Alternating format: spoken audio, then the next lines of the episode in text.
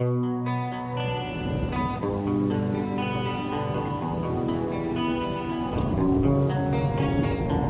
will not be pushed, filed, stamped, indexed, briefed, debriefed, or numbered. My life is my own.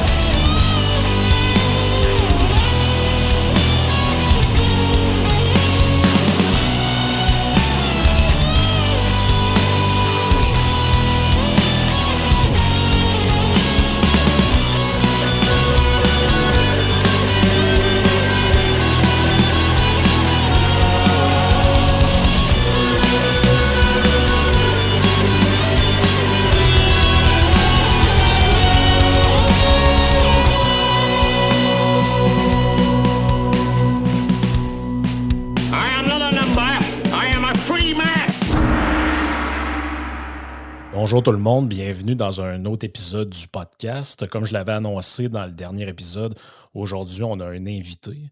Euh, un invité qui euh, est- se fait de plus en plus connaître à cause de son blog qui s'appelle The Nomad Historian. Moi je pourrais dire pour faire plaisir aux, aux, euh, aux nationalistes, le- l'historien nomade. Je ne sais pas si c'est une bonne façon de, le- de le traduire mot à mot comme ça, oui. Ouais, de le dire comme ça. Mais euh, dans le fond, Patrick, euh, c'est toi qui anime ce, blog-là. On est en communication là, depuis un, certain temps via Patreon. Puis on voulait, euh, je voulais t'inviter dans le podcast justement pour venir jaser d'une coupe d'affaires. Mais d'abord, avant tout, je sais que dans le fond, t'es un, pour, te présenter un peu aux auditeurs qui te connaissent peut-être pas, toi, dans le fond, tu es, né à Montréal puis tu as fait une partie de, ta jeunesse là-bas, là, de ce que je comprends. Oui, exact. Je suis né à Montréal, euh, écoute, au milieu des années 70. Euh, Aujourd'hui, j'ai une famille, je reste toujours dans, la région de Montréal.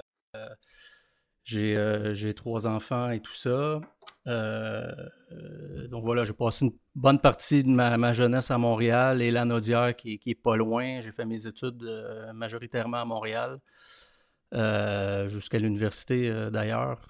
Et Tu as été à McGill, si, Ouais. euh, si ma mémoire est bonne. euh, pour, euh, C'était euh, histoire, sciences politiques. C'est ça ta formation à la base? Ouais, exactement, exactement. Écoute, euh, j'ai un- parcours un peu atypique dans le sens que après mon cégep, j'ai pris un, j'avais pris une année off à, à l'époque.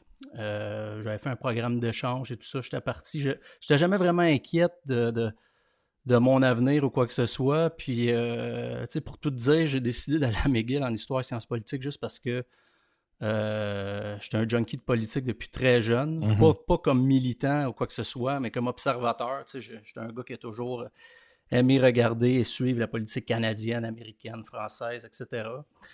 Et puis, euh, et puis même si je venais d'une famille où mon grand frère est ingénieur et mon père euh, pas du tout dans ce domaine-là, moi j'étais attiré par ça. Puis euh, quand je suis revenu, quand j'ai pris cette année off-là, je suis revenu, puis je me suis inscrit à, à McGill en histoire et politique euh, en me disant, je ne sais pas ce qui va arriver par la suite. Je n'étais pas inquiet de, la suite, mais tout ce que je voulais, c'est aller à l'université à McGill parce qu'à mes yeux, euh, c'était une des meilleures universités au Canada, puis j'avais l'occasion d'y aller, donc pourquoi pas? Et puis, puis je ne l'ai pas regretté. Mhm. Tu me disais, euh, quand on préparait un peu le- ce qu'on allait dire dans, dans- dans le cadre de ce podcast-là, tu me disais que euh, quand tu avais commencé tes études, tu t'envisageais être euh, journaliste. Plus tard, à la suite de ces études-là, la question que j'ai envie de te poser, c'est es-tu content de ne pas avoir fini journaliste aujourd'hui? Aïe, aïe, aïe, c'est une question que je me, que je me pose tout le temps d'ailleurs, hein, puis je me dis, écoute, il y a une partie de moi qui se dit oui, puis ça l'explique un peu la décision que j'ai prise à l'époque de pas continuer là-dedans. Tu sais, quand j'étais à McGill, euh, j'étais quand, quand j'étais pas dans mes cours ou, euh, ou quoi que ce soit, j'étais à fond dans le journal étudiant. euh, il y avait une version francophone du, du Daily, Daily- Day- voyons, le McGill Daily à l'époque que- auquel je me suis impliqué. Puis bon, c'est une façon aussi Mhm. d'être avec la communauté étudiante et, et tout ça. Et puis, euh, et puis j'adorais ça. Hein. Je veux dire, c'était, c'était l'occasion de discuter politique. Puis là, ben, on, retourne dans ces années-là. Hein. Moi, j'ai fait mes, études universitaires euh, post-référendum de 95. Donc, tu t'imagines, j'ai rentré à l'université en 96. Euh, il y avait encore un peu d'effervescence. tu sentais encore un peu les tensions sur le campus de McGill à l'époque. Donc, c'était intéressant pour ça aussi. Mhm. Euh, donc, j'ai un peu tout fait. Hein. J'ai agi en tant que journaliste, en tant que rédacteur. J'ai fait de la mise en page. Euh, je travaillais avec, on avait trouvé un caricaturiste à l'époque. On travaillait ensemble pour trouver des, des, euh, des, sujets de, de caricature et tout. Bref, j'ai touché un peu à tout ça. Puis à la fin de mes études à McGill, à la fin des années 90, je me disais, ouais, le journaliste, pourquoi pas? J'avais même fait j'avais même passé un petit, euh, euh, petit test, un concours, hein, exact, un concours pour passer un, faire un stage à la presse et tout ça. Finalement, j'avais pas été retenu. Puis bon.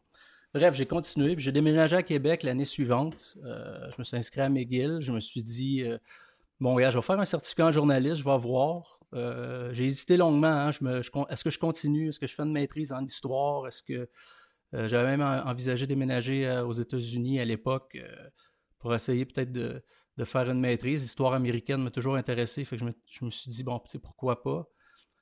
Mais bon, finalement, j'ai fait ça, puis euh, je le regrette pas dans un sens parce que je me suis rendu compte que c'était peut-être pas tout à fait pour moi. Euh, je te l'ai dit par courriel quand on a échangé, je ne l'ai même pas complété le programme. Euh, c'était pas pour moi. Hein. Je, je, pense que j'avais pas le profil, euh, j'avais pas le profil de personnalité, je dirais. j'ai toujours été un peu tête forte, euh, moins aujourd'hui, mais à l'époque mhm. encore plus. Là, moi, me faire dire quoi écrire, quand, pour qui, etc. Bon, je me sentais, je me sentais captif dans un moule, puis je, je détestais ça. Ouais. Tu, tu voulais pas qu'un directeur de pupitre ah, arrive et dise Garde ce titre-là, tu vas le changer. Euh, puis euh, la, conclusion, ouais, ça risque de choquer. Puis là, tu dis Ouais, je le sais, c'est pour ça que je l'ai Un peu la liberté que j'avais euh, sur le campus à, McGill, mais c'est, c'est normal, hein, campus journal étudiant, c'est. C'est ça. Donc, bref, donc, bref, j'ai laissé tomber. Et puis à ce moment-là, je suis revenu, je suis revenu à Montréal, j'ai rencontré ma conjointe que, que, j'ai aujourd'hui à l'époque. Et puis, euh, puis là, j'ai fait un tournant complet, complet. Euh, j'ai rappelé mes anciens, mes anciens boss à Montréal, parce que pendant mes études, euh, j'avais travaillé à bon, chez Bombardier à l'époque. Mon frère travaillait là, j'avais des contacts. Bon, tu sais comment ça marche j'ai agi comme planificateur euh, l'été et tout. Euh, puis bon, c'était un domaine qui était, qui était hyper intéressant, euh, qui était en effervescence aussi à Montréal à l'époque. Bombardier, c'était vu comme l'entreprise à Montréal à l'époque. Pas, pas, comme aujourd'hui. Aujourd'hui, je le sais un peu ce que tout le monde en pense. Mm-hmm. Quel échec, on a mis de l'argent là-dedans et tout et tout. Là, mais à l'époque, Bombardier, c'était quasiment un prestige d'aller travailler là. Fait que de fil en aiguille, euh, je suis resté dans le domaine, puis aujourd'hui, ça fait quoi, ça fait pratiquement 20 ans que je travaille en, aéronautique, euh, dans des rôles de planificateur, acheteur, gestionnaire et tout ça. Aujourd'hui, je j'occupe un rôle de, de, de, manager d'une équipe de supply chain et, de, et de technicien dans une, dans une entreprise euh, qui fait de, d'entretien de moteurs d'hélicoptère. Bon, bref. Donc, c'est un parcours un peu particulier. Tu sais, je me suis toujours mhm. senti, euh, pour être bien honnête avec toi, comme un peu, euh, comme un peu l'outsider tu sais, de, de ce domaine-là. Je côtoie des ingénieurs à tous les jours, des gens de, cette, disons, de cette nature-là, mais je me suis toujours senti confortable quand même là-dedans. Puis au fil des années, euh, mon amour premier pour, euh, ce qu'on jase depuis le début, euh, l'histoire, la politique, la sociologie, je veux dire, les, humanités au sens noble du terme, là, pas, tout ça, ça m'a toujours fasciné et tout ça. Et j'ai tout le temps, tout le temps. J'ai toujours été interpellé par ça. Un peu, un peu fou, là. Je lis, je lis énormément, énormément des romans un peu, là, mais surtout du, pour dire du non-fiction, comme disent les Anglais. Là, je lis un peu de tout. Ouais, des essais. Euh, des essais. Je peux lire, euh, une semaine, je peux lire du Michel Onfray, euh, La semaine Mhm. d'après, je peux lire euh, bon, le livre que- qu'on va se parler aujourd'hui. Euh, euh, la semaine d'après, je peux lire un roman de Welbeck. Ou je peux, tu sais, bon, peu importe. Ouais, je comprends. je lis un peu de tout. Fait que tout ça, un peu, ton, ton, ton parcours, ton euh, scolaire, ton désir un jour d'être journaliste, Mm. ton, euh, ton intérêt euh, pour la, la politique, l'histoire et le, le fait que tu consommes des, des, des livres, que tu dévores de la, de la- de la connaissance, ça t'a un peu, d'une certaine manière, amené à cette idée-là de, de partir ton, ton propre blog où finalement, tu es la personne qui décide ce que tu écris là-dedans. Euh, avant que tu tu nous expliques un peu euh, qu'est-ce qui a amené euh, à, à- à l'ouverture de, de ce blog-là. Euh, ton blog, il, il y a quelque chose d'original quand même, il est bilingue. Ouais. Et tu, l'expliques dans un texte hein, qui, est en- qui, qui, qui est sur ton blog, mais j'aimerais ça que tu, tu l'expliques un peu aux, aux auditeurs pourquoi, dans le fond, tu as décidé de faire un, un blog bilingue anglais-français. Tu sais, c'est typique du Québécois, tu sais. je dirais. Je. J'ai longtemps réfléchi à ça. Est-ce que je l'écris simplement en français, simplement en anglais? Euh, Écoute, moi, je viens de Montréal. Je venais d'une famille euh, francophone à la base. Hein, je veux dire, mes, mes deux parents sont, sont franco, mais, euh, mais où on a toujours été exposé à la langue anglaise très jeune. Euh, je me souviens, très très jeune, mon père me faisait écouter les nouvelles en anglais. Euh, mon grand-père, euh, écoute, qui était euh, qui, qui a travaillé en- à Montréal dans des, dans des usines de. il était tailleur, mon grand-père. tu sais. Donc, il a travaillé pour des boss anglais, puis il se faisait donner des livres en anglais par, par ses collègues et tout ça à l'époque. Donc, je me souviens dans la maison du, du grand-père à Saint-Félix, dans la Naudière, il y avait une bibliothèque pleine de livres en anglais. Bref, c'est juste pour te dresser un peu le, Mhm. le portrait. Euh, chez nous, ça n'a jamais été un, tabou, quoi que ce soit. Ça n'a jamais été. Je ne viens pas d'une famille qui, euh, qui voit ça négativement. Euh, en fait, ils m'ont toujours poussé de parler anglais. Ils ont toujours dit ça va t'aider plus tard, etc. Fait que bref, pour te dresser un peu le portrait de mon, mon enfance. Donc vient le moment du blog et, tout. Et comme je te dis, je consomme je consomme des livres en français, en anglais, de la télé en anglais, en français, des podcasts, etc. Euh, puis pour tout dire, c'est quasiment mal vu que je te dise ça aujourd'hui, là, mais pour un Québécois, là, je le sais, j'entends alentour comment que les gens voient ça, là, mais je veux dire, je réfléchis en anglais autant qu'en français. Ça a l'air niaiseux de dire Mhm. ça comme ça, mais souvent, Non, il y a certains, certains concepts ou certaines façons de, de- de concevoir le monde qui s'expliquent mieux en anglais qu'en français. Puis, sais, je partais des drafts, euh, tout ça. Avant d'avoir ma plateforme puis mon blog, euh, j'écrivais beaucoup puis je, je publiais rien. hein. C'était vraiment juste pour moi, structurer ma pensée, tout ça. Puis, des fois, c'était en français, des fois, c'était en anglais. Puis ça, ça me Mhm. tracassait longtemps parce que je me suis dit, euh, je me suis dit, merde, je peux pas faire un truc bilingue. Tu sais, qui c'est qui va, qui c'est qui va aller voir un. Il faut que je choisisse à un moment donné à qui je veux m'adresser. Est-ce que je m'adresse euh, seulement au monde francophone, au Québec, peut-être la France un peu, ou, euh, ou tant pis, je vais dans l'anglosphère, puis j'écris en anglais, puis euh, tant pis, tu sais.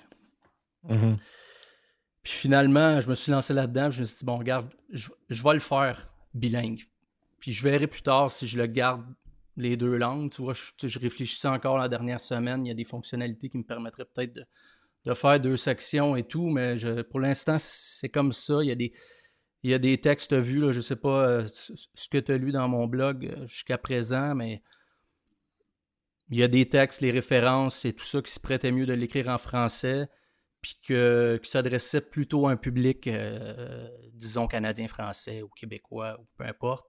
Puis il y a d'autres textes que ça se prêtait plus à, à l'écrire en anglais tout simplement. Puis euh, je, pe- je pense que je me suis pas trompé à date quand je vois la réponse que j'ai sur le blog, qui vient, qui m'envoie des messages, qui s'abonne.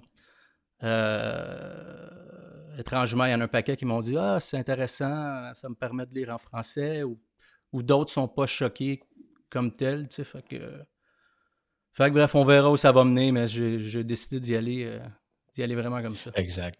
Ça t'a. c'est quand la, genèse de ce projet-là? Quand, quand c'est né exactement? Puis quand est-ce que ça faisait longtemps que tu préparais à le faire quand tu l'as lancé?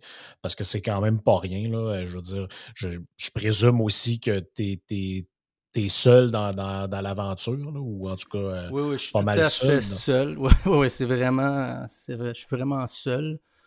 Je te dirais que ça fait à peu près deux ans que j'y pensais. Euh, que même j'avais, j'avais même euh, commencé à en faire sur une autre plateforme, mais je l'avais jamais mis live. Je me souviens même plus du nom d'ailleurs, tout ça. puis après, j'avais commencé à écrire des textes, des drafts qui n'ont jamais vu le jour, qui sont même pas sur mon, blog aujourd'hui. Euh, puis, c'est un concours de circonstances, c'est aussi le timing, un peu ce que je te disais par écrit, je pense que mm-hmm. euh, au point où je suis rendu dans ma vie, là, je suis milieu quarantaine, euh, mes enfants vieillissent. J'ai un peu plus de, temps pour moi pour faire ce genre de. Parce que ça demande quand même pas mal de temps. Je veux dire, il reste que. J'ai pas une job à temps partiel à part ça. Je, je veux dire, je, travaille à temps plein pour une grande entreprise, j'ai des responsabilités, euh, je manage une équipe de 20 personnes. Euh, bon, bref, je, je suis occupé, là, donc faire ça, ça demande du temps. Euh, pas Dan Brown, tu n'es pas un écrivain à temps plein qui vit de ça. donc, ça, se fait par, par temps perdu, si on veut. Ça se fait par temps perdu. c'est pour ça que là, la fréquence la fréquence de posting ou les, textes que je, que je mets aujourd'hui. J'essaie, depuis le début, la genèse, ça a commencé à l'été 2021. Euh, j'avais pensé tout l'été, puis euh, là, j'avais trouvé cette plateforme-là, Substack, parce que je, suivais un paquet de journalistes euh, américains notamment qui ont, qui ont délaissé, délaissé des journaux mainstream pour un paquet de mm-hmm. raisons, là, parce que parce qu'ils étaient tannés du wokisme, puis ils étaient tannés de, de, justement de, du, euh, de la façon qui était gérée, des Barry Wise de ce monde, euh, des Alex Berenson de ce monde. Euh, bon, peut-être ça parle à personne, mais bon, bref. Et puis, qui se sont investis sur cette plateforme-là. Donc, j'ai commencé à lire sur la plateforme. Je me suis rendu compte que c'était très convivial et, et facile de faire un setup parce que, tu sais, moi, je veux passer du temps à écrire, à faire de la recherche, à, Mhm. C'est ce qui m'intéresse. J'avais pas le goût de commencer à faire du euh, euh, de la, programmation. Non, non, c'est ça. Non, non, j'ai pas le temps. Là. Moi, j'ai besoin d'écrire un texte, puis que, la mise en forme, ça soit facile, puis bon, etc. Puis cette plateforme-là, c'est génial. Là, ça se fait facilement. Fait que, j'essaie de, juste pour finir ce que je disais, mhm. j'essaie de publier au moins un, texte par mois. C'est à peu près la fréquence que j'ai. J'ai, décidé d'y aller plus pour la qualité que la quantité. Euh, tu as vu un peu ce que j'écris. Je ne veux pas faire de la chronique. Je... il y en a assez de chroniqueurs. Il y en a assez de chroniqueurs. il y en a... Non, c'est plus des. des... Puis, tu sais, moi, ce que je trouve de ton blog, c'est oui, euh, il y a à quelque part des faits. Euh, qui, sont, qui sont donnés, puis tu sais, c'est de l'histoire, c'est de la politique, mais si tu arrives souvent avec une idée, euh, comme un texte que j'ai bien aimé, c'était euh, celui qui s'appelle Une lecture de l'histoire en basse résolution, où tu dis, ben, dans le fond, c'est un peu la matrice de tout le courant woke, d'une certaine manière. C'est de, euh, ou en tout cas, je ne sais pas si on peut l'appeler woke, mais toute cette manie-là d'aller dans le passé puis de, de voir, euh, bon, hey, Jefferson, je sais pas, moi, il y avait des esclaves, donc c'était une vidange, il faut tirer sa statue par terre. Puis toi, tu dénonces dans ce texte-là un peu, sans parler de ça, cette idée-là de, de, justement, ben, je vais reprendre tes propres mots, la tendance contemporaine d'un sentiment de supériorité morale envers les générations précédentes. Notre perception historique en devient caricaturale. Je trouve que c'est absolument ça, d'aller juger Winston Churchill, par exemple, en fonction de sa, vision des femmes en 1950. C'est complètement anachronique, en fait. Mm-hmm. Exactement. Exactement. Je pense que tu as sorti la bonne phrase qui résume bien ce, texte-là. Euh, ça a été le plus dur à, faire dans tout ce que j'ai sorti jusqu'à maintenant. Je voulais, je voulais avoir le bon ton là-dedans. Euh, je voulais pas le sortir euh, trop, trop. Euh, euh il y avait eu les événements là, avec avec l'hôpital à Joliette, avec l'Amérindienne et tout ça. Joyce et Chacuan, la Tikamek, de la Manouane, puis je c'est une réserve que je pas que je connais bien, là, mais je veux dire, c'est au nord de la Nodière, puis bon, les Atikamekw, je les ai côtoyés jeunes dans des bars à Joliette et tout ça. Donc, pour te dire, je veux dire, c'est pas, c'est pas quelque chose de complètement éloigné pour moi. Puis, euh, mais bref, le, la façon que c'était adressé dans, dans les journaux, c'était une, une, pluie. je veux dire, les textes qui sortaient, j'étais. Euh, j'en pouvais plus à un moment. Je veux dire, c'est on est toujours sur de la caricature de, de, notre histoire. Et là, il arrive un événement et on, met, on remet tout en question de. Tu sais, jusqu'à notre présence sur le territoire, bordel. Tu sais, je veux dire, à un moment donné, il faut en revenir. Là. Je veux dire, on en mhm. vient à, nous dire que tu sais, finalement, je ne devrais pas être ici. Tu sais. Quand, quand, tu ben, lis le sous-texte de certains, de certains propos de, certains chroniqueurs, observateurs et tout, c'est euh, coudon, euh, je, bon, ok, faut que je m'en aille. Tu sais. Est-ce que c'est ça? Ben, c'est que c'est c'est ça qui est drôle, c'est que finalement, euh, puis ça, je pense que c'est un peu le propos de. Je suis pas toujours d'accord avec lui, mais c'est un peu le propos de d'un gars comme Bocoté dans son euh, dans son livre sur la, la, révolution racialiste, là, où il explique que il explique justement que cette espèce de, de nouvelle gauche-là, finalement, réactualise des thèmes qu'elle a précédemment dénoncés, mais d'une manière inversée. C'est-à-dire que finalement, le, militant anticolonial qui dit euh, que tu ne devrais pas être ici, finalement, il se comporte de la même manière que le raciste qui regarde un immigrant puis il dit Écoute, retourne-toi donc dans ton pays. ouais, exact. Finalement, c'est un peu la même chose. Tu te dis, ben, cet immigrant-là, je veux dire, ses parents sont venus ici en 1950. Lui, il est né en 1979 euh, à Montréal. Il est, chez lui. Là. Euh, je ne peux mm. pas le prendre, le mettre dans un convoi puis le retourner dans un pays où il n'a jamais vécu. Mais c'est un peu la même chose. Moi, je vis au Québec, au Canada. C'est chez nous ici. Je comprends qu'un jour, il y a des gens qui sont venus puis se sont implantés euh, puis qui s'est passé toutes sortes de choses avec les populations qui étaient ici. Mais ça fait quand même ça fait quand même plusieurs centaines d'années. Moi, je peux pas. Je fais, je fais quoi? Je m'en retourne en Normandie ou euh, ah non, on n'y peut, rien. Je veux dire, la réalité, à un moment donné, elle nous rattrape. On nous rattrape. Exact. Puis, puis, aussi, le propos, c'est à, dire, euh, à dire aussi euh, euh, tout ce que les Européens ont fait, c'est pas tout mal. Puis tout ce que les Amérindiens. Les Amérindiens, c'était pas juste ah, des peuples nobles qui avaient une vie si, si extraordinaire que ça. je veux dire, à l'époque, il faut, faut, faut, faire, faut faire attention. Moi, je, voulais juste apporter un peu de nuance là-dedans. Euh, qu'on n'oublie pas que, euh, je veux dire, il y a eu des jeux d'alliance entre les Français qui se sont arrivés, puis, euh, puis certains, certains mmh. Autochtones au 17e, 18e siècle. Puis ça, je veux dire, on ne peut pas l'effacer non plus. Tu sais. Je veux dire, tout le monde. tout le monde à l'époque. Bon, bref. Absolument tout ça comme préambule un peu parce qu'on euh, voulait jaser aujourd'hui euh, d'un bouquin qui a été écrit par euh, William Strauss et Neil Howe qui s'appelle The Fourth Turning. moi, je trouve que la, traduction française de ça est un peu. Je ne sais pas si. Tu disais tout à l'heure, des fois, je pense en anglais. Puis, euh, par des fois, la traduction ne rend pas justice. Des fois, la traduction ne rend pas justice. Puis, tu sais, moi, c'est un livre que j'avais euh, j'avais lu aussi il y a quand même assez longtemps. Puis, quand tu m'as écrit, j'avais presque oublié, en fait, le contenu. Fait que j'ai comme me refeuilleté ça pour me le, remémorer.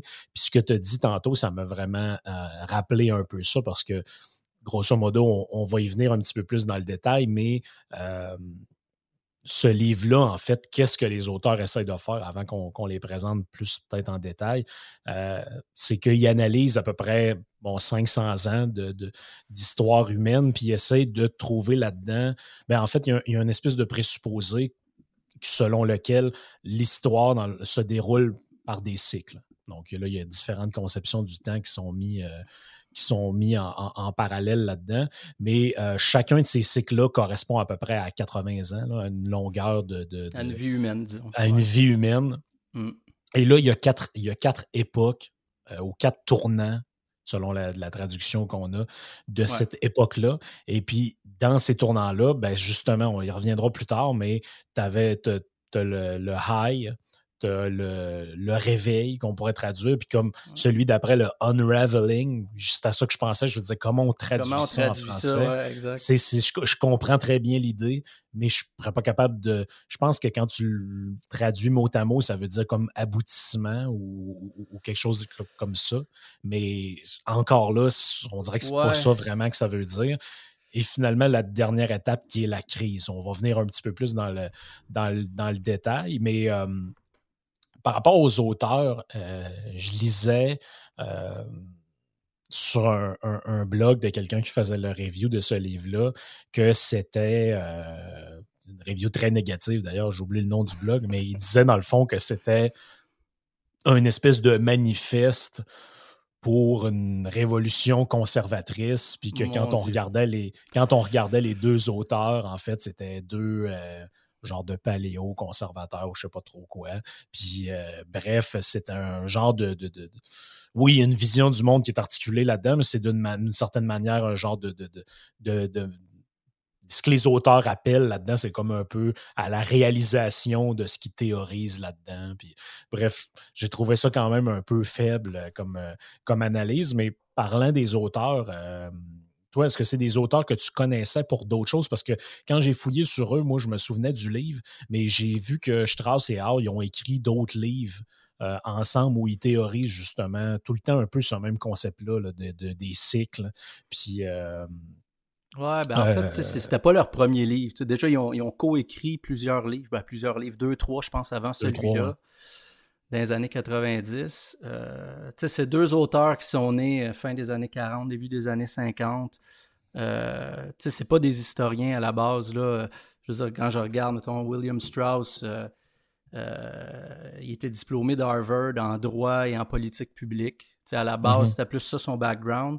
Puis à la fin de ses études, il a travaillé longtemps à Washington dans, dans des organisations bon, paragouvernementales. Je ne sais pas si c'est le bon mm-hmm. mot qu'on pourrait utiliser, mais euh, pour faire des études un peu sur l'impact générationnel de la guerre du Vietnam à l'époque et, tout ça. Et, euh, Neil Howe, lui, euh, lui avait plutôt fait des études en littérature anglaise, étrangement, ben, étrangement, en fait, au début. Mais après, il a quand même complété deux maîtrises à Yale en économie et en histoire. il étudie en France, en Allemagne et tout ça. Et lui-ci, il est revenu à, il est à Washington. C'est comme ça que se sont rencontrés les deux. Et puis, euh, lui aussi a travaillé comme consultant en politique publique. Il a étudié la démographie, les politiques fiscales et, tout ça. Donc, à la base, c'est pas deux académiques PhD, les doctorants en, histoire. Euh, ben, c'est des critiques, euh, c'est des critiques qu'on voit par rapport à ce livre-là, que c'est pas très académique, puis que c'est plutôt euh, un genre d'essai un peu flayé. ça n'a pas la prétention d'être académique non plus, je pense. Non, c'est ça. Puis tu sais, euh, je, lisais des, euh, je lisais des blogs aussi, moi aussi, des revues de ce, livre-là. Et euh, j'en ai même trouvé un où, parce que Steve Bannon, l'ancien cerveau de Clinton, aurait fait référence à ce livre-là, c'est bon, soudainement, ben c'est le livre du démon. on peut pas, on peut pas prendre absolument rien de ce, livre-là. Euh, oui, je l'ai vu ça aussi. Et, le considérer, bon, ça me fait toujours un peu rire. Bon, c'est ça. À cause qu'une personne euh, que vous aimez pas a, lu un livre et qui en fait référence, ben, soudainement, le livre, euh, il n'y a aucune valeur. bon. On revient un peu au sujet qu'on parlait un peu plus tôt. Mais ouais, c'est ça. pour répondre à ta question. Pour répondre à ta question, les, auteurs, je ne les connaissais pas. Euh, moi, c'était pas comme toi. Je l'ai lu l'année passée pour la première fois, ce livre-là. Je me souviens même plus comment je suis tombé sur ce livre-là. D'un livre à l'autre, euh, j'ai peut-être trouvé ça. Quelqu'un l'avait référé dans un podcast, peut-être, ou, euh, tout ça. Donc, je suis tombé là-dessus. et puis, effectivement, c'est plus. c'est pas un livre d'histoire comme tel. C'est un livre qui essaie d'amener une grille de lecture et une interprétation du monde et, euh, qui essaie de redonner un peu, euh, euh, comment je pourrais dire, ses, lettres de, noblesse à une conception cyclique de l'histoire. une conception du temps qui qui n'est pas, pas perçue comme moderne, je pense, dans le monde académique. Depuis, depuis l'époque des Lumières et, tout ça, et surtout, les, et surtout depuis la révolution industrielle, je pense que des historiens et tout ça, de, de, de, mettre une valeur sur une conception cyclique du temps où les crises reviennent, où euh, un espèce de réveil religieux revient, où, euh, euh, où, il y a des événements, qui pas des événements, mais des, des, des, façons de réagir à des événements reviennent, c'est perçu un peu trop comme c'est perçu comme, religieux, là, c'est un peu fort comme thème ésotérique peut-être. Alors que, tu sais, en plus, tu regardes, tu regardes le sous-titre du livre, ça dit An American Prophecy, une prophétie américaine. C'est déjà, ça, ça peut avoir une tendance un peu euh, euh, ésotérique, comme tu dis, alors que, alors que c'est pas du tout le cas. Euh, je veux dire, quand on lit le livre, on se rend bien compte que le but de le but de l'exercice, c'est certainement pas de prédire l'avenir. Je veux dire, c'est pas, c'est pas comme lire euh, des cartes de tarot ou lire dans les lignes d'une main. C'est pas ça. C'est pas ça l'idée. Euh, là, tu as deux auteurs, euh, deux, deux, gars qui ont qui sont, je dirais, multidisciplinaires, qui ont passé beaucoup de temps à étudier les générations américaines. Et c'était surtout ça leur, leur intérêt au départ, de les, De les caractériser, de voir est-ce qu'il y avait, est-ce qu'il y avait des, euh, comment je pourrais dire, des façons de voir le monde ou des, des, euh, archétypes, c'est un peu des archétypes, des comportements. C'est un peu le terme, je pense, qu'ils utilisent euh, dans, dans le livre. Ben justement, si on y va plus concrètement, dans le fond, eux, ils, ils, partent un peu du présupposé que, bon, il y a trois conceptions différentes du temps chez les, ben, dans l'histoire humaine, selon les, les les, êtres humains. C'est drôle parce qu'il fait comme des associations à, par exemple, le, temps linéaire, ça correspond à la perception masculine des, euh, des choses et le temps, euh, le temps, je pense, cyclique, correspond plus à la vision euh, féminine de la réalité. Ce bout-là, je l'ai trouvé peut-être moins, moins convaincant, mais il ne donne ah, pas énormément. Pas. Il donne pas énormément d'explications là-dessus. Mais grosso modo, ça, j'en ai déjà parlé quelques fois dans le, dans le podcast, en d'autres termes, ce que j'avais utilisé à ce moment-là, c'est la, différence entre la vision continuiste et discontinuiste de l'histoire. C'est-à-dire que, par exemple, si on prend, je sais pas moi, l'histoire des sciences, il y en a qui vont dire ben, euh, quand Newton arrive, il y a une révolution scientifique et là, du jour au lendemain, ou en tout cas de manière, euh, de, de, de, manière, il y a un nouveau cycle qui arrive, il y a un changement de paradigme et puis là, ben, on entre dans une autre phase de l'histoire des sciences. Puis il y en a d'autres, ça, c'est une conception cyclique. Là, là, je le simplifie, puis je le caricature un peu. Mais il y en a d'autres qui mm-hmm. vont dire, euh, des auteurs comme Pierre Duhem, par exemple, et d'autres comme ça, ils vont dire, ben non, c'est euh, l'histoire des sciences, c'est une longue accumulation de connaissances. Puis à un moment donné, ça aboutit à une autre théorie. Mais tu sais, avant, les gens qui étaient là, ils avaient réfléchi à ça aussi. Puis tu sais, si les centaines d'années avant, les gens qui ont accumulé du savoir n'avaient pas été là, il n'y aurait jamais eu cette révolution-là. Donc, dans le fond, mm-hmm. c'est une vision linéaire qui euh, s'oppose à une vision cyclique. Le, le bout que je trouvais intéressant, c'est euh, ce qu'il appelle la vision chaotique euh, du temps. Je ne sais pas ce que tu en, en, as retenu. Comment on pourrait le définir, ça, un peu, la, vision chaotique du temps? Ben, la vision chaotique du temps, moi, ma, compréhension de ça, ce serait, si on voudrait le simplifier complètement, ce serait de dire les événements arrivent de façon aléatoire dans l'histoire, tu sais, toutes sortes d'événements un virus ici, une guerre. c'est le hasard. Tel truc, c'est le hasard. Ça arrive de façon aléatoire. Et puis, et puis euh, euh, les hommes, les, les, humains, les civilisations, ils ont peu de. Euh, ils ont peu d'influence là-dessus. C'est comme si le libre arbitre ou le free will n'avait pas d'impact sur ce qui se passait dans, dans l'histoire. Il n'y a pas une suite logique. Contrairement à, à, la vision linéaire où il y a un progrès continuel et on s'en va toujours, par exemple, dans une même direction, ou de l'autre côté, une, vision plutôt cyclique où, euh, euh, certaines réactions ou certaines, certaines façons de, des sociétés humaines de revivre un peu les mêmes, les mêmes événements, ou pas les événements précisément, mais leur façon de réagir à certains événements, de, bon, on, va aller dans le détail sur, par mm-hmm. exemple, certaines phases, mais, mais bon, bref, ce serait ça. Donc, euh, je pense que les trois visions se valent au final, c'est-à-dire que euh, effectivement, euh, les vrais événements arrivent de façon chaotique, de façon aléatoire. Ça, mhm. je pense qu'il n'y a pas de doute là-dessus. Mais comment les gens, comment les générations interagissent ou réagissent à ça, ben là, c'est complètement différent. Mhm.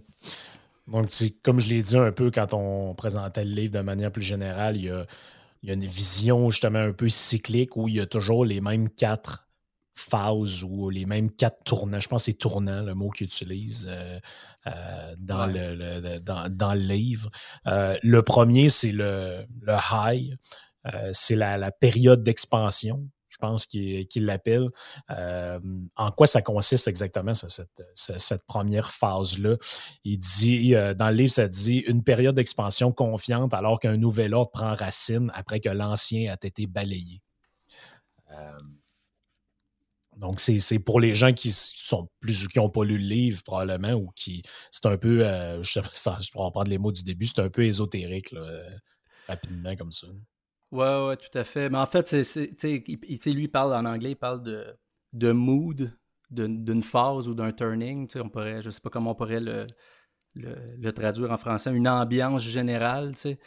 Euh, donc, si on prend, les, si on prend euh, les vraies phases que lui il décrit, disons le dernier cycle qu'on vit, ou le mm-hmm. dernier cycle complet qu'on vit, le, dernier high correspond à euh, le, l'après-guerre, l'après-deuxième guerre. Donc, c'est de 46 à, au milieu des années 60, par exemple. donc, ça, c'est le dernier high euh, que la société anglo-américaine aurait connu. Donc, euh, on parle d'une on parle d'une période de temps où les, familles étaient, étaient, quand même assez fortes, très structurées, euh, où les rôles entre les, les, hommes et les femmes étaient clairement définis, c'est vraiment, vraiment à leur maximum. Euh, les idéaux étaient très arrêtés. Euh, je veux dire, on, peut penser au film des, années 50 aux États-Unis, Papa a mm-hmm. raison, euh, la, la, petite famille bien rangée mm-hmm. et, tout ça. La société civile est structurée, les rapports sociaux sont, très simples, unifiés, etc. Très traditionnel. Très traditionnel. puis le sens général des gens, c'est que c'est qu'on on fait ce qui marche ça marche. Il n'y a, pas personne qui remet en, question euh, l'ordre établi mm-hmm. de, la période. Euh, puis c'est un peu normal, ils sont, sont sortis d'une deuxième guerre et tout ça, et là, on a finalement euh, mis sur place des nouvelles institutions, des nouvelles structures sociales, une société civile qui s'installe, et c'est plus le temps de, de, remettre en question certaines choses. Mhm. Donc ça, c'est ce qu'ils appellent, eux, le, le high, et qui correspond à peu près à une vingtaine d'années. Puis ça, c'est un peu la nature de leurs propos de, tout au long du livre, c'est que, comme tu disais au début, le cycle complet, c'est à peu près euh, le temps d'une vie humaine, donc 80, 90 ans, parfois 100 ans, ça dépend. Euh, et donc, il y a un changement de mood, un changement d'ambiance dans la société à tous les 20 ans. Puis ça correspond grosso modo à à la constellation des générations qui vieillissent et qui occupent de nouveaux rôles dans la société, de l'enfance mm-hmm. à, l'âge adulte et après ça, euh, en étant plus vieux, etc. Donc ça, c'est la, première, euh, la première phase. Ensuite vient le, réveil, qui définit comme un temps d'exploration spirituelle et de rébellion contre l'ordre établi. Euh, donc, ça, c'est lui, il voit ça comment? C'est la, période hippie, les années. Euh, ben, tout à fait. Euh, tu sais, eux, eux euh, bon, à un moment donné, il faut que tu établisses des dates et tu dises, OK, à partir de telle, telle, mm-hmm. date, on a changé de, on a changé de période. évidemment, dans la réalité, bon, c'est une grille de lecture, il hein, faut le prendre. faut pas le prendre au, pied de la lettre, mais cette, cette deuxième phase-là d'awakening ou d'éveil aurait commencé aux États-Unis, du moins du, point de vue des auteurs, en 1963. C'est l'assassinat de Kennedy en novembre 1963 mhm. qui aurait comme marqué la fin du high et qui aurait propulsé la, société américaine, puis, puis des sociétés occidentales dans leur ensemble, parce qu'on a juste à faire les comparatifs des générations et de la façon que les, sociétés françaises, américaines, canadiennes se sont comportées dans ces périodes-là, c'est très, très, très similaire. je veux dire. Donc, mai 68 en France, etc. Mai 68 en France. Euh, ici, euh, je veux dire, euh, le mouvement indépendantiste, etc., à la fin des années 60. Voilà, donc c'est une période où, où là, contrairement à la période précédente, il y a comme un, un souhait d'individualisme grandissant. Hein, puis on l'a vu, hein, les boomers qui sont arrivés à l'époque, qui étaient très jeunes à l'époque de la fin des années 60. Euh, était très dans le, dans, le, dans, le spirituel. Hein, je veux dire, tu parlais de Woodstock. Euh, je veux ah dire, c'est quoi si c'est pas le peace and love. au Vietnam. Euh. Exactement, exactement. Donc, donc là, on change d'un mood où on passait beaucoup de temps à se préoccuper du monde extérieur, c'est-à-dire, c'est-à-dire les structures l'infrastructure euh, physique et, sociale, à où les gens commencent à se préoccuper un peu plus de leur intérieur, euh, leur spiritualité, euh, mm-hmm. leur individualisme, comment je peux m'exprimer à travers tout ça? Et bon, on a vu l'explosion de la musique qui est partie, qui de, ces années-là, et ça, c'est l'exemple parfait. tout ça, les, les, si on revient un peu à ce que je disais au préalable, ben, les rôles entre les sexes commençaient à se rétrécir un peu, euh, euh, c'était moins clairement défini. Euh, l'approche envers les familles et comment on élève nos enfants, bon, commençait à être un peu moins, disons, un peu moins protecteur envers nos mm-hmm. enfants. On, les laissait un peu, un peu plus à eux-mêmes.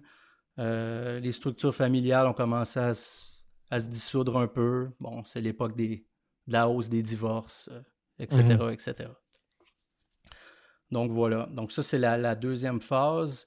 Euh, Ensuite arrive la, phase de ce que je disais tout à l'heure qui est difficile à traduire, le unraveling, qui est la, phase, si je ne me trompe pas, où là, vraiment, on rentre plus dans un, un, air d'individualisme sous un fond un peu de d'institutions traditionnelles qui sont un peu en ruine, si on peut dire. Ben, qui s'érodent du moins. Mhm. Euh, je dirais qu'ils sont en ruine, c'est plus, euh, c'est plus l'époque actuelle, l'époque de crise, mhm. euh, où là, on, a vraiment, on est vraiment rendu au bout de, tout ça. On, va en reparler. De toute façon, on, le vit. Hein, je veux dire, on n'a rien qu'à voir alentour de nous comment, comment on voit la période actuelle. c'est clair. Donc, dans la période d'unraveling, disons, du, du, du, début, milieu des années 80 jusqu'à en fait, là, on, peut, on peut débattre l'unraveling, c'est terminé mhm. quand? Euh, quand on écoute les, auteurs aujourd'hui, il y en a un des deux qui est décédé, là, William Strauss, mais Neil Howe, il est encore, euh, il est encore euh, actif, il parle encore de, de, sa théorie, de cette théorie-là un peu. Lui, pour lui, l'unraveling s'est terminé avec la crise financière de 2008-2009. OK. Donc, ça correspond à à peu près 20-25 ans, justement, depuis depuis le début. Donc, effectivement, c'est une période où, euh, euh, l'individualisme est à son maximum.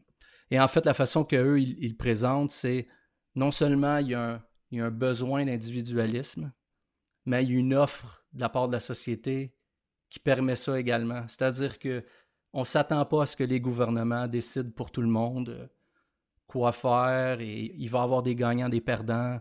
Euh, le monde est complexe et on l'accepte. Mhm. Euh, tout le monde, euh, il y a comme une espèce d'effervescence de cette époque-là. c'est juste pour faire une parenthèse rapide, pendant la COVID, tout le monde disait Ah, mais quand la COVID va être finie puis les restrictions vont lever, on va revivre les années 20, les années folles, le jazz, comme aux États-Unis. Mais en fait, c'est faux de le voir comme ça. En fait, les, années 20 correspondent plutôt aux années de l'unraveling des années 80-90 qu'on a connues. Mm-hmm. La réalité, c'est plutôt, plutôt celle-là. Euh, donc voilà, et là, pour terminer, la dernière phase, qui est la phase, ben, le dernier tournant, comme tu disais, qui est la crise, ben là, là c'est l'inverse, c'est-à-dire qu'il y a comme un retour du balancier sur certains sujets. Puis on, on le vit, puis on peut peut-être parler plus de la crise aussi, parce que c'est la, période qu'on vit présentement. Mm-hmm. C'est qu'il y a, il y a une demande grandissante en ce moment pour le collectif et la communauté et le sens civique et tout ça. Mais il n'y a pas d'offre encore vraiment. C'est déstructuré. On, on, est arrivé comme au bout du chemin. Les structures qu'on a mis en place post-Deuxième Guerre mondiale, euh, que ce soit nos traités internationaux, que ce soit nos propres structures gouvernementales dans les, dans les pays, euh, dans les pays euh, occidentaux, les partis politiques, la façon qui, qui était découpée pendant toutes ces années-là, mm-hmm. sont arrivés au bout du chemin. Et on le voit, il y a, un, redécoupage les gens ont perdu confiance justement dans les vieilles institutions un peu, euh, un peu érodées, un peu en ruine de l'ancienne société, si on peut utiliser ces termes-là. Donc, il y a une soif, en tout cas, de, de, collectivisme, si on veut dire, mais il n'y a pas, comme tu dis, de, réponse appropriée encore à ça. La réponse n'est pas venue encore. Il faut mm-hmm. faire attention, tu viens d'utiliser le mot collectivisme, collectiviste.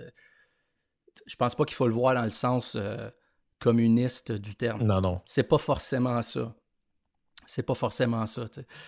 Euh, il faut lire les travaux d'un gars comme Robert Putnam euh, aux États-Unis qui a parlé, mm-hmm. euh, qui a étudié beaucoup là, les,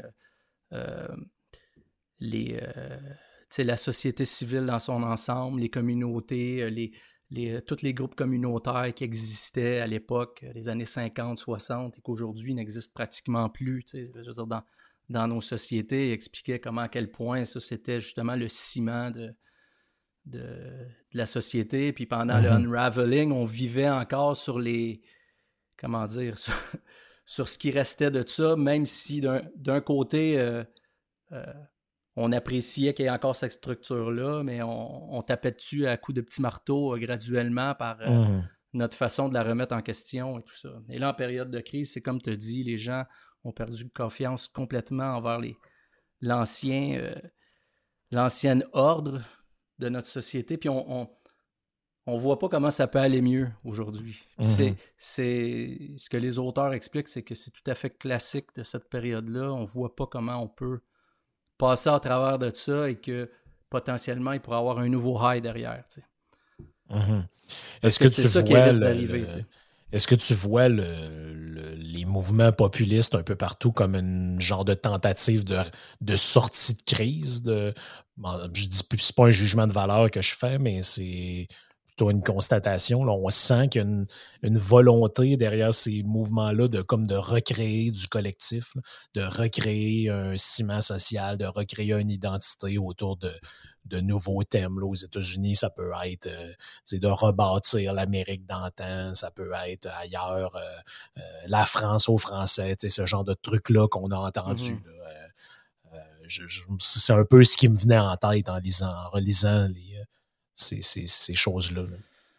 Je suis un, peu ambigu face à ça. je ne suis, pas convaincu que c'est. je pense que c'est un effet direct de la crise qu'on vit, ça c'est clair. Euh, mais je pense pas que la résolution commune est, encore arrivée. je pense qu'on est encore, on, cherche encore, on cherche encore parce que tout le monde sait que ça va prendre un espèce de renouveau. C'est pas pour rien que, les auteurs comparent ces phases-là aux saisons d'une année, du printemps vers, l'hiver. Là, on est dans l'hiver euh, de l'histoire. Euh, tout paraît difficile. Euh, je veux dire, il fait froid, il y a des tempêtes, on voit pas le printemps arriver. Euh, l'hiver est long, mm-hmm. C'est un peu le feeling qu'on a. Euh, je veux dire, ça a commencé doucement en 2008, 2009, 2010. il y a eu un crash et tout, toutes sortes de choses. Là, il y a eu la, la COVID par-dessus le marché. On, on, a perdu comme un peu espoir. Et là, je pense que les sociétés se, se remettre en marche graduellement. On va voir ce qui va découler de ça, mais moi je pense que c'est pas possiblement juste une phase et, et, euh, ce ne sera pas nécessairement ça le nouvel ordre qui va, qui, va s'en suivre. C'est mm-hmm. à voir. Ouais, qui, qui, va euh, émerger quelque chose de, de, de, peu différent de de tout ça. Les, les, cycles correspondent un peu, ou les tournants, ou les phases, en fait, les phases du cycle. Il y a un lien à faire là-dedans avec les, les, les archétypes de génération, dans le fond, les, différentes euh, générations. Bon, là, dans le cycle actuel qu'on vit, c'est un peu justement, euh, tu, me l'avais écrit dans, dans, quand on échangeait, que tu sais, bon, ben, ça correspond un peu tout ça à la génération silencieuse, l'arrivée des boomers, l'arrivée des X, l'arrivée des milléniaux.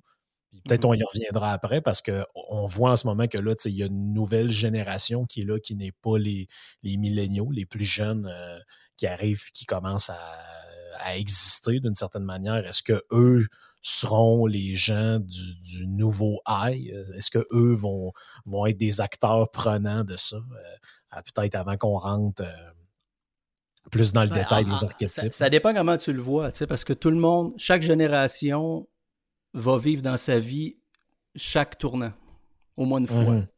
Donc là, mhm. effectivement, les, les, nouveaux bébés d'aujourd'hui, ben, c'est plus les milléniaux déjà depuis un moment. Hein, les mhm. milléniaux, euh, euh, les années de naissance, c'est à peu près 82, 83, 84 jusqu'à jusqu'au milieu des années euh, de la première décennie 2000.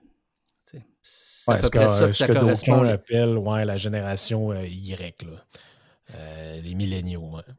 Ouais. ben là, après, tu as plusieurs démographes qui se débattent là-dessus. Après, si on reste sur le. si on reste sur le. La, façon de voir des choses d'un Neil Howe, par exemple. D'ailleurs, d'ailleurs, c'est ces auteurs-là qui ont, qui, ont, qui ont inventé le terme millennials. C'est eux qui ont, hum qui ont créé ce, mot-là. Aujourd'hui, euh, ils l'appellent la génération Homeland aux États-Unis. Je ne sais pas si le nom va tenir, mais bon, peu importe. Généralement, le nom qu'on donne à une génération est donné plus tard dans son existence, mais bon, bref. Donc aujourd'hui, c'est une autre génération.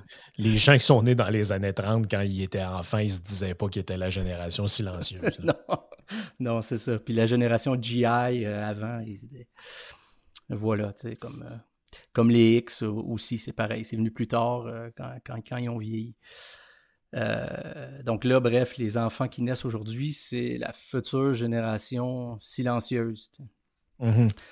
C'est la génération qui est venue, euh, l'équivalent de la génération qui est venue avant les boomers. Mm-hmm. C'est ce qu'on voit aujourd'hui.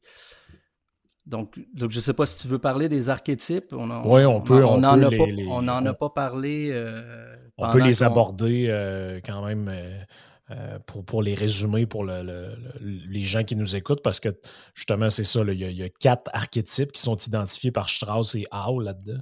Mm-hmm. je, peux te laisser là, aller. Il y a l'artiste qui correspond à la génération silencieuse, le prophète correspond au boomer, le nomade qui correspond à la génération X, d'où probablement le titre euh, du, euh, du blog, le héros qui correspond à la génération milléniaux. Juste les titres, en fait, on dirait que ça nous évoque quelque chose. Euh, N'est-ce pas? Hein? N'est-ce pas? Hein? C'est ouais, ouais. C'est effectivement, effectivement très évocateur de, de l'archétype des générations. Et en fait, ce que les auteurs, euh, ce que les auteurs font, c'est que, en fait, ils expliquent que, dépendamment de l'époque ou, du tournant dans lequel une nouvelle cohorte ou une nouvelle génération est née, ben c'est ça qui va un peu former sa, son psyché ou son, son archétype. Euh, si on commence par la génération silencieuse, euh, avant les boomers, donc euh, ceux qui sont nés à peu près jusqu'à 42 ou 1942, 43. Mhm. donc la guerre était presque finie. Donc cette génération-là, c'est une génération qui est née en pleine crise, qui, a vu, qui a vu ses parents dans un contexte un, peu particulier. Et, et, eux ont plutôt une psyché qu'en vieillissant, ils veulent pas ils veulent pas remettre en question euh, l'ordre, le nouvel ordre qui est en train d'être établi, qui a été durement gagné, et, qui s'est senti dans, leur, dans leur année, euh, disons, d'enfance et tout ça, qui ont senti l'espèce d'ambiance alentour d'eux. Donc, c'est une génération-là, cette génération-là est généralement plus, euh, plus ambigu par rapport à, au monde qui les entoure. C'est pas des gens. Après, on, généralise, hein, je veux dire. Oui, évidemment. Faut faire attention. Moi, je, sais que des gens, j'aime autant faire une.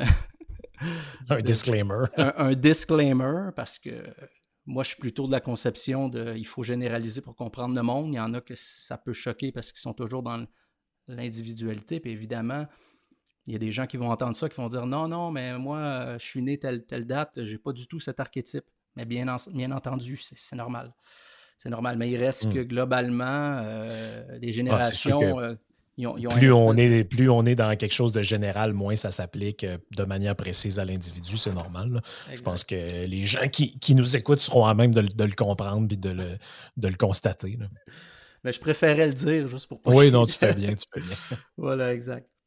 Donc voilà, donc la génération artiste, donc cette génération silencieuse-là, donc, euh, donc qui a été euh, qui a été surprotégée dans leur enfance aussi.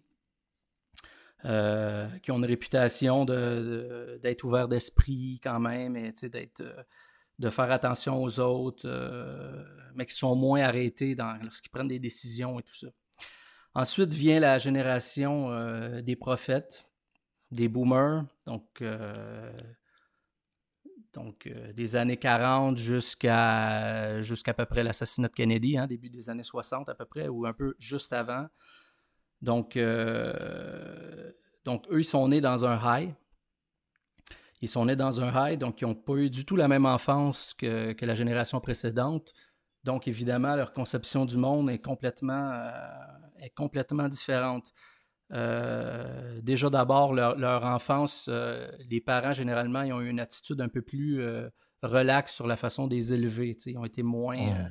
vu qu'on n'est plus en temps de crise, ben bon, ils ont fait un, un peu plus attention. Euh, c'est une génération généralement qui, euh, qui justement veut briser cette espèce de quand il, quand, quand, quand il arrive à l'âge adulte, ils veulent briser l'espèce de moule étouffant qu'ils considèrent euh, de la société un peu plus conformiste de leurs parents et, de, et, du high. Et c'est ce qui fait que quand il arrive à 18, 20, 22 ans et au début de la vingtaine, c'est une génération justement qui veut s'émanciper puis de sortir mhm. du fardeau qui, sentent que la société, euh, ils sentent que la société est étouffée. Donc c'est eux qui généralement amènent la société à regarder un peu plus vers l'intérieur et, tout ça. Ensuite, la génération nomade, qui est, euh, qui est la génération euh, suivante, donc qui est la génération X. La dernière génération nomade, c'est les, les X. Euh, c'est moi, effectivement, tu as bien vu, hein, j'ai nommé mon j'ai nommé mon, euh, mon blog de Nomad Historian parce que euh, ça coïncidait un peu avec ma lecture de ce, de ce livre-là et je et, bref, je trouvais que le, clin d'œil était intéressant vu que je m'identifie à cette génération-là. donc la génération nomade que je connais un peu plus, bien entendu, parce que j'en fais partie, ben, la génération nomade, c'est dans, ces cycles historiques-là, généralement, c'est la, génération qui est la moins, la, moins protégée à l'enfance. C'est-à-dire, on, on, les laisse plus. Euh, euh, on les laisse plus seuls, euh, on les surprotège pas, on, les prépare pour le monde en leur disant ça, va, ça va être difficile, il va y avoir des, des, gagnants, des perdants, il faut travailler fort, etc. Puis euh, ça correspond exactement à comment j'ai été élevé, puis le milieu que j'ai été élevé. C'est, c'est, on est une, on est une génération qui généralement euh, met beaucoup de valeur sur l'autosuffisance, l'individualisme et tout ça. C'est normal. Euh, on, sort, on est, nous on est né, on est né dans la période d'awakening où les mhm. parents, ils, les parents, ils vivaient leur leur, leur nouvelle spiritualité au sens large du terme et ils laissaient les mhm. enfants les enfants à eux-mêmes. Donc, euh, mais généralement, c'est quand même une génération qui a une mauvaise réputation parce que euh, dans l'histoire, on les considère comme euh, une bande de bombes. Hein, c'est des petits toffs. pour, pour, donner une image, la dernière génération nomade qu'il y a eu avant la génération X, c'était la Lost Generation, qui est née à la fin du 19e siècle et qui est qui, qui, rentrait à l'âge adulte pendant les, booming 20s et, et tout ça. Et c'est les Al Capone de ce monde. Et c'est les et c'est ceux que pendant la prohibition euh, euh, faisaient de la contrebande et tout ça. C'est cette génération-là qui, Mhm. qui, qui avait cette réputation-là. Donc, tu sais, le clin d'œil est intéressant parce que dans les années 80-90, c'était un peu l'image que les X avaient. tu sais, Vu des Mhm. générations plus vieilles, ils disaient à quelle bande de bombes, le, toutes sortes de styles musicaux, euh, une génération éclectique qui se, qui se, qui se préoccupe pas de. euh, euh, Ouais, Comment dire? perdus, là, si on peut dire. une génération perdue. Ouais, voilà. D'où le, le X. Voilà. Et puis, euh, et puis la dernière, c'est euh, la génération héros.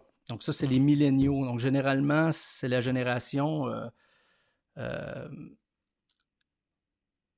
la, dernière la dernière génération de cet archétype-là, c'est ceux qui ont été à la Deuxième Guerre mondiale. Pour le faire simple, Mhm. euh, euh, c'est des gens qui ont un esprit d'équipe généralement très élevé.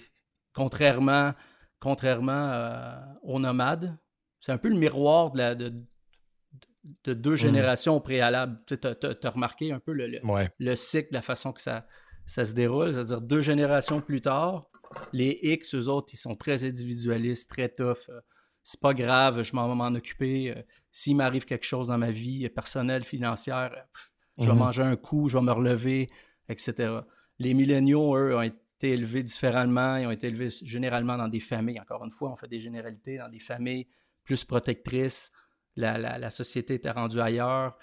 Euh, on se remet dans les années euh, 80 euh, aux États-Unis, début des années 90, où il y avait encore beaucoup de, euh, de violence dans les rues, les Ouais. familles avaient peur, on va protéger nos enfants, etc. etc. Donc, donc, euh, donc très, très, très différent. Et euh, donc voilà, donc cette, cette génération-là va, va,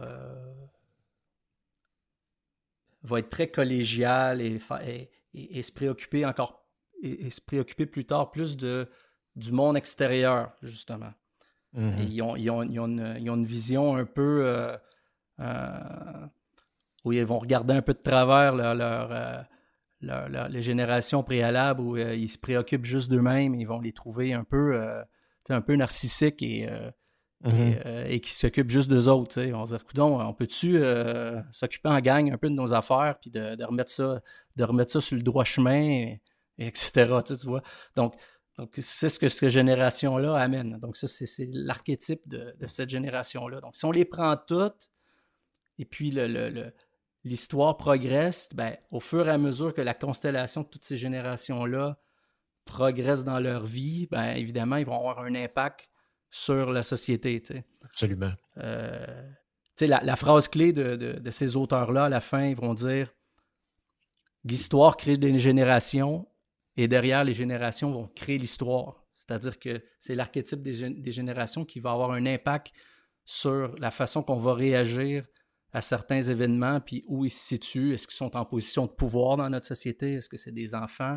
Est-ce que Mhm. c'est eux qui sont dans la fleur de l'âge, qui, euh, où ils sont dans leur prime time, euh, je pourrais dire, euh, de travail, puis ils occupent des, des, des fonctions clés dans la société, de manager, de, de politicien, ou, tout ça, évidemment.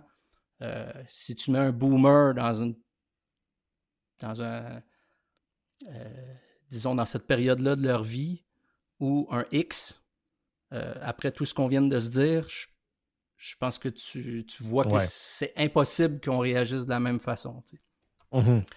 et donc voilà donc ça fait un peu un peu un résumé évidemment tu sais, j'invite tout le monde qui est intéressé à, à lire le livre parce que bon ça va beaucoup plus en profondeur puis c'est c'est Évidemment. C'est toujours une meilleure idée de même moi quand je, Eh, quand je fais des résumés des livres, tout ça, j'essaie de les faire de manière quand même assez exhaustive, mais j'invite tout le temps le monde à, que ça intéresse à pousser leur réflexion davantage. Ce que veut, veut pas, les informations qu'on retient, c'est celles qui nous ont marqué le plus ou qui nous ont intéressé le plus. Puis par définition, on laisse des fois des choses euh, sur lesquelles c'est pas nécessairement de mauvaise foi, mais euh, des fois on peut avoir glissé là-dessus comme un peu euh, sur une peau de banane, puis euh, finalement on l'a lu, mais sans trop y porter euh, Ah ouais. attention, des fois même le comprendre. Une lecture ob- objective à 100% n'existe pas. non, elle n'existe pas. Peut-être en, en- en terminant, je trouvais ça intéressant, c'est que, tu sais, on disait, euh, moi, je, pense un peu comme toi là-dessus, c'est que je pense que l'exercice sain des généralités est utile pour comprendre les choses. C'est-à-dire que moi, je trouve que c'est la, définition même de l'absence de réflexion, c'est quand les gens disent oui, mais tu généralises. Ben, je le sais que je généralise. Ça s'appelle, c'est le fondement même.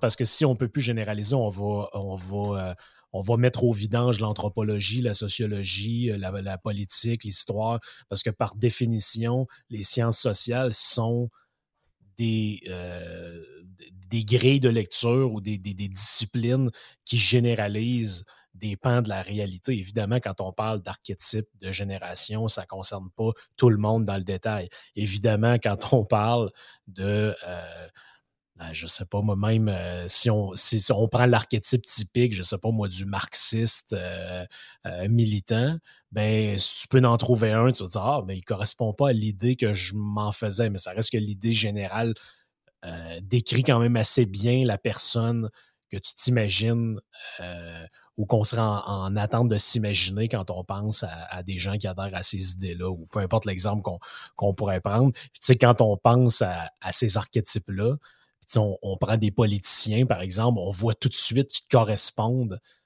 clairement, moi, quand je pense au, quand je pense à l'archétype euh, du prophète euh, qui correspond à la génération boomer, puis je, vois François Legault dans ma tête. on dirait que ça a été écrit pour parler de lui. Même chose, tu me disais que toi, ce qui t'avait frappé, c'était comment la définition du millénial ou du millénio euh, correspondait à une personnalité comme Gabriel Nadeau-Dubois. Exact. Puis c'est sans jugement de valeur. C'est juste, c'est juste qu'il il démontre exactement l'archétype de sa génération. Puis ça n'en prend, de toute façon. C'est ça qui est sain aussi dans, ces cycles générationnels-là aussi. Comme René Lévesque n'était pas euh, François Legault. Euh, voilà, tu vois, c'est, euh, c'est très, très, très intéressant. Puis pour revenir à ce que tu viens de dire, c'est sur, euh, sur les généralités et l'abstraction euh, nous permet de penser, c'est que en ce moment, c'est tous euh, ceux qui mettent un effort volontaire ou, des fois involontaire pour empêcher les gens de réfléchir, de généraliser et de faire des abstractions, ils ne se rendent pas compte que justement, on s'empêche de réfléchir en faisant ça quand on ramène tout le temps au petit sentimentalisme individuel de telle ou telle personne, puis il faut pas blesser telle personne et tout ça. Pour ben, réfléchir, il faut blesser des gens. Malheureusement, je veux dire, Exact.